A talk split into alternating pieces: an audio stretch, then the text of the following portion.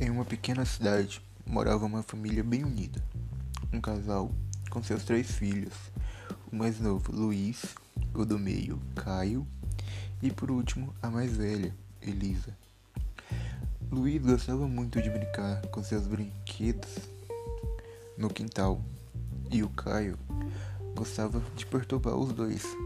Elisa, como, como sempre, estava no celular conversando com suas amigas.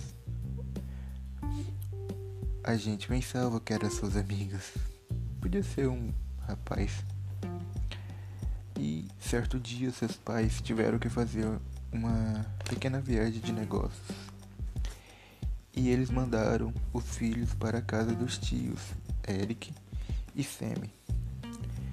Chegando na casa dos tios, Luiz percebeu que eles moravam longe das outras casas. E curioso, ele perguntou para a tia Semi: Tia, por que vocês moram tão longe das outras casas? E Semi respondeu: Para que nenhuma pessoa soubesse o que a gente faz aqui.